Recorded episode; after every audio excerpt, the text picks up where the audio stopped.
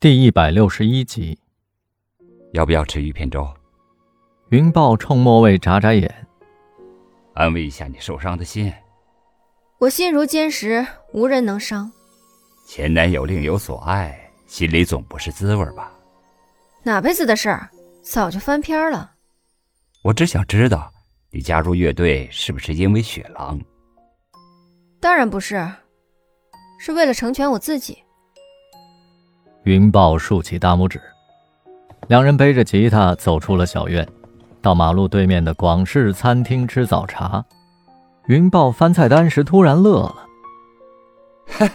有一件事我真闹不明白，在医院见到你爸，绝对是超级靠谱的家庭型男人，用错毛巾都被你妈训得像个孩子，怎么看也跟外遇扯不上关系啊。”莫蔚想起这件烦心的事儿。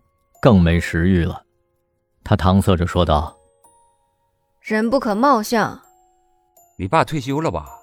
够低调的，头发都不染。苏明轩竟然为了这么个老爷子放弃我，太没安全感了。”盛英离开排练厅，他的心跳就开始加速了。他要见的朋友是棋子。和真空乐队的合作演出之后。他总是回想起和棋子在储藏室里热吻的情景。他们几乎从未接触过，他做出这样疯狂的举动，是不是对他一见钟情呢？可事后，他就消失了，又成了一个陌生人。他甚至怀疑那个吻是他的幻觉。昨晚洗澡时，他突然接到了棋子的电话，问他明天有什么打算。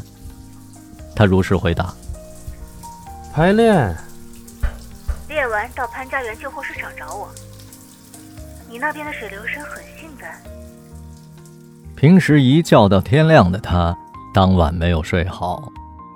梦里边，他似乎总在和妻子缠绵。他很清楚，他不是理想的恋人。他太妖冶，经历也太复杂，歌声还让他悚然。可他仍能给他带来含混的期待和邪恶的快感。早上出门前，他又洗了个澡，换上了一条动感的黑色内裤。毕竟棋子是圈里炙手可热的歌手，他的青睐让他觉得自己魅力大增。本来他担心棋子会等很久，幸好排练因为雪狼的离去而提前结束了，他便借机开溜。他坐着地铁来到了旧货市场，他给棋子打电话，棋子没有接，他便一家家的货摊去寻找他。他看见了几个影子像他，却又不是他。他只在酒吧的幽暗灯光里见过他，对他的相貌印象其实并不清晰。路过旧书摊时，圣婴瞟见了一双正在翻书的纤纤玉手。金色的指甲闪闪发亮。他和他同时抬起了头，他的脸还是抹得很白，没有戴彩色的发套，没有戴假睫毛，薄黄的头发在脑后挽了个结，看起来清爽多了。